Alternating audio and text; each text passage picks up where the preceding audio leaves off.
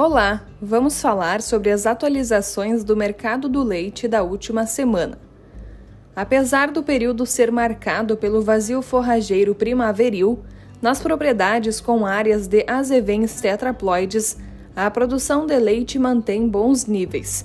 Já em alguns locais está sendo utilizada a silagem de cereais de inverno para garantir os índices produtivos.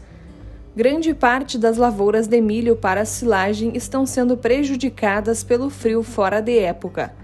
A ocorrência de baixas temperaturas favoreceu o conforto térmico aos animais.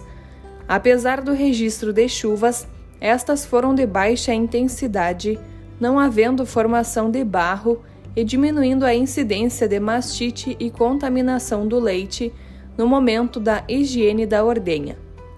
Na Regional de Porto Alegre, em função da melhoria do desenvolvimento das pastagens cultivadas, houve diminuição da suplementação tanto de ração quanto de silagem, porém houve discreta queda na produção, atribuída aos dias frios. Na Regional de Santa Rosa, com o fim do ciclo das pastagens de aveia e azevém comum, aliado ao fato das pastagens de verão ainda não estarem ofertando forragem, há maior necessidade da utilização de silagem e feno com adicional de ração para manter a produtividade das matrizes. E assim finalizamos mais um Quatricast. Em breve voltaremos com mais informações.